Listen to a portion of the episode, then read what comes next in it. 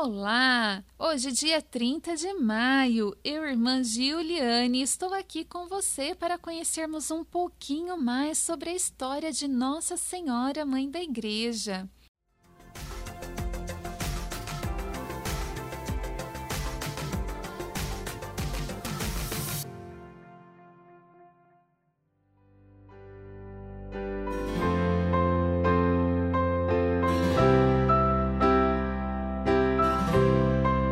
Maria, em virtude da encarnação, pela qual se torna mãe de Cristo, cabeça, torna-se também mãe do corpo místico de Cristo, que é a Igreja, cada um de nós.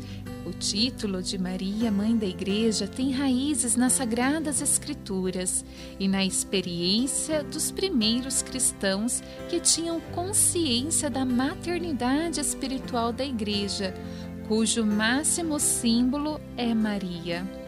Com efeito, se referiam aos cristãos como filhos. Com muita mais razão, Maria, a mãe do Senhor, exerceu e continua exercendo na sua pessoa essa maternidade espiritual da Igreja, como conhecemos ao pé da cruz, na passagem conhecida que Jesus diz: Mulher, eis aí o teu filho, filho, eis aí tua mãe. Aqui é explicitada essa maternidade de Maria, que ela exerce para com todos os discípulos de Jesus, representados naquele momento pelo apóstolo João.